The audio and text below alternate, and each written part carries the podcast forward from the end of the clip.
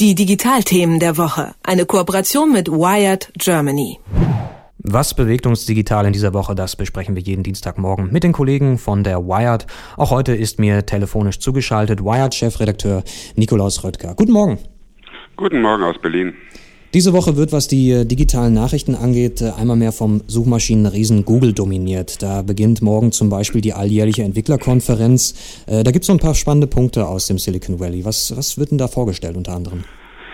Ja, die große Entwicklerkonferenz geht diese Woche los und alle schauen gespannt, was Google wohl diesmal präsentieren wird. Gibt so ein paar Themen, die wahrscheinlich dabei sind. Ähm, gibt es was Neues zum Handybetriebssystem Android. Da äh, steht eine neue Version an, Android N, und vielleicht gibt es dazu ein paar neue ähm, Updates ebenso zum Chrome OS, also zum Betriebssystem für die Tablets, äh, das äh, Google bereitstellt. Da gab es immer Gerüchte, werden Android und Chrome OS irgendwie zusammengelegt oder vielleicht doch nicht. Google hat äh, letztes Jahr gesagt, hey, wir sind, wir stehen zu Chrome OS und ähm, mal gucken, was es da Neues gibt. Besonders spannend finde ich, was Google vielleicht vorstellt in Bezug auf Virtual Reality. Wir haben ja in den vergangenen Wochen und Monaten da viel gesehen. Ich erinnere an Mark Zuckerberg, der auf dem World Mobile Congress in Barcelona äh, da durchs Publikum gelaufen ist bei der Samsung-Veranstaltung und alle Leute hatten äh, die Samsung äh, VR-Brille auf und äh, Zuckerberg kam als Überraschungsgast rein. Also im Bereich Virtual Reality wird äh, viel passieren. Äh, Google hat das Cardboard, diesen Pappkarton, mit dem man das machen kann und jetzt gibt es Gerüchte, vielleicht gibt es ein eigenes VR-Headset, das Google vorstellt. Mal schauen, was es dort gibt. Und ähm, dann, wo alle gespannt drauf gucken, ist noch das sogenannte Project Tango, also eine Technologie, mit der man Smartphones und Tablets ausstatten kann und die können dann äh, die Welt drumherum ähm, ja, aufnehmen und Innenräume scannen und in 3D darstellen. Und vielleicht gibt es da tatsächlich auch was Neues. Ob es was Neues gibt zu selbstfahrenden Autos, weiß ich nicht so genau, weil die selbstfahrenden Autos gehören eigentlich zu Google X und Google X gehört zum Google Suchmaschinen, Mutterkonzern Alphabet. Mhm. Ähm, also weiß nicht so genau, was da kommt. Und vielleicht wird auch ein großes Thema alles, was so Messaging und Chatbot sind. Google hat diese Woche schon vorgestellt, also gestern eine kleine neue App, die heißt Spaces, mit der man äh, zusammenarbeiten kann in kleinen Teams. Mal gucken, ob da noch mehr kommt. Das Thema Virtual Reality, man hat es schon gesehen, nachdem Facebook vorgelegt hatte, das ist jetzt schon so ein bisschen im Fokus bei, bei Google. Ja, ich glaube, Virtual Reality ist einfach allgemein äh, im Fokus und ähm, es ist einfach spannend, was das mit uns macht und ähm, wie wir alle da vielleicht eintauchen werden oder nicht. Und äh, alle werden weiter daran forschen und arbeiten. HTC mit der Vive, Samsung äh, mit dem Headset und Facebook macht da ganz viel und ich glaube, dass da Google jetzt eben auch nachlegen wird. Du hattest das, äh, das Thema künstliche Intelligenz schon angesprochen. Da will Google jetzt versuchen, mit künstlicher Intelligenz Gedichte schreiben zu lassen. Kannst du das ein bisschen erörtern? Ja, das ist äh, ein, ein, lustiges Verfahren, das Google gemacht hat. Ähm, die haben eine künstliche Intelligenz gefüttert mit ähm, Sätzen aus Büchern. Das Ziel von den ganzen Versuchen ist, dass Google möchte, dass äh, Computer besser Sprache verstehen und besser chatten können und sich besser mit uns unterhalten können und die richtigen Antworten geben können. Und ähm, die künstliche Intelligenz von Google kann Autos fahr selber fahren lassen. Die kann, war auch in den letzten Wochen großes Thema, Menschen in äh, sehr schwierigen, komplexen äh, Spielen schlagen, wie äh, in dem chinesischen Brettspiel Go, wo äh, die Google AI, Artificial Intelligence, äh, die meint, gewonnen hat. sie benutzen Artificial Intelligence, um Krebs zu bekämpfen. Und jetzt haben sie eben ihre Artificial Intelligence, ihre künstliche Intelligenz mit äh, Büchern gefüttert und äh, dann hat äh, die künstliche Intelligenz äh, daraus äh, Gedichte gemacht und äh, die sind ein bisschen krude und ein bisschen komisch. Also es gibt zum Beispiel eins, da hat ähm, ähm, die, die Artificial Intelligence Infos bekommen äh, zu dem Thema äh, Groceries und Houses und äh, das Gedicht, was dabei rauskommt, äh, geht so ähnlich. Ich könnte es kurz vorlesen. Oh ja, bitte, Teilen. bitte. I went to the store to buy some groceries.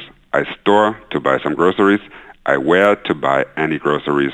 Horses are to buy any groceries. Horses are to buy any animal. Horses, the favorite any animal. Horses, the favorite favorite animal. Horses are my favorite animal. Pferde sind mein Lieblingstier. Ja. Also ein bisschen krude, was da rauskommt, aber trotzdem faszinierend. Wir beschäftigen uns hier bei Wired gerade viel mit dem Thema künstliche Intelligenz und Kreativität und was kann künstliche Intelligenz eigentlich auch schon.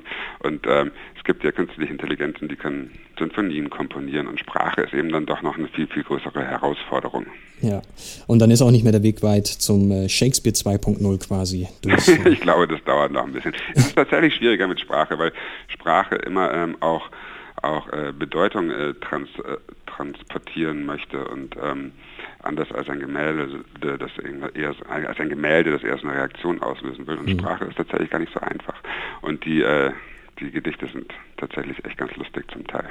Vielleicht kann Google ja bald auch äh, seine Programme mit, äh, mit Wirtschaftsrechtbüchern füttern. Dann gibt's, es gibt nicht nur vom Entwicklerlabor Neuigkeiten, sondern auch wieder aus der Rechtsabteilung. Ähm, es drohen Geldstrafen. Der Grund liegt in Brüssel. Dort ist immer noch, sind immer noch die Kartellbehörden äh, mit Blick auf Google zugange, wollen ernst machen. Äh, was ist da der aktuelle Stand mit, äh, mit diesem Verfahren, was Google da am Hals hat? Ja, das Verfahren läuft ja jetzt schon ähm, seit Jahren. Ähm, und es geht darum, ob Google ähm, bei Preissuchen die eigene Preissuchmaschine bevorzugt oder nicht. Und jetzt hat der britische Telegraph berichtet, dass wohl bis zum Sommer eine Entscheidung fallen soll und dass die Strafe um die drei Milliarden Euro liegen könnte, was natürlich ziemlich hoch wäre. Sie schreiben sogar, dass das Maximum irgendwie 6,6 Milliarden sein könnten, ähm, also ein Zehntel von dem jährlichen Google-Umsatz. Jetzt muss man mal abwarten, was dabei rauskommt. Das ist das, äh, was der aktuellste Stand ist und ja, wäre eine, wär eine Riesenstrafe, noch größer als das, was Intel, glaube ich, mal bekommen hat, mit knapp über einer Milliarde.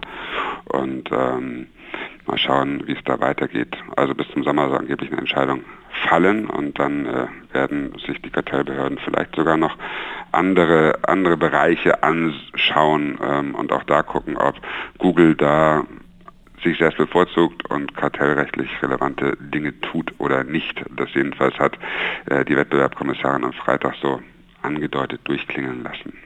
Außerdem habt ihr noch äh, zwei Tests bei Wired mitgebracht. Äh, worum geht's da? Das sind äh, eigentlich zwei ganz schöne Tests, die wir diese Woche oder letzte Woche auch gemacht haben. Zum einen, es gibt ein Münchner Start-up, das heißt äh, The Dash und das ähm, haben wir auch ganz groß äh, gefeatured, weil die Idee, die dieses Start-up hat, äh, ganz, ganz großartig ist, wie ich finde. Und zwar geht es darum, dass man sich ein kleines, ein, ein, einen kleinen Kopfhörer ans Ohr setzt und dieser Kopfhörer soll ein Alleskönner sein. Nämlich, der kann deinen Herzschlag messen, der kann die Umgebung äh, stumm schalten um dich herum. Äh, der ist sogar ähm, Wasser wassertauglich. Das heißt, man kann mit dem schwimmen, man kann Musik hören darüber. Und ähm, die Idee großartig, haben wir vor einem Jahr das Startup besucht. Baragi heißt das. Und ähm, jetzt haben wir es getestet und leider dieses äh, Produkt, das glaube ich damals eines der weltweit erfolgreichsten Kickstarter-Projekte war, die haben viel, viel Geld von der Crowd eingesammelt, um das zu produzieren.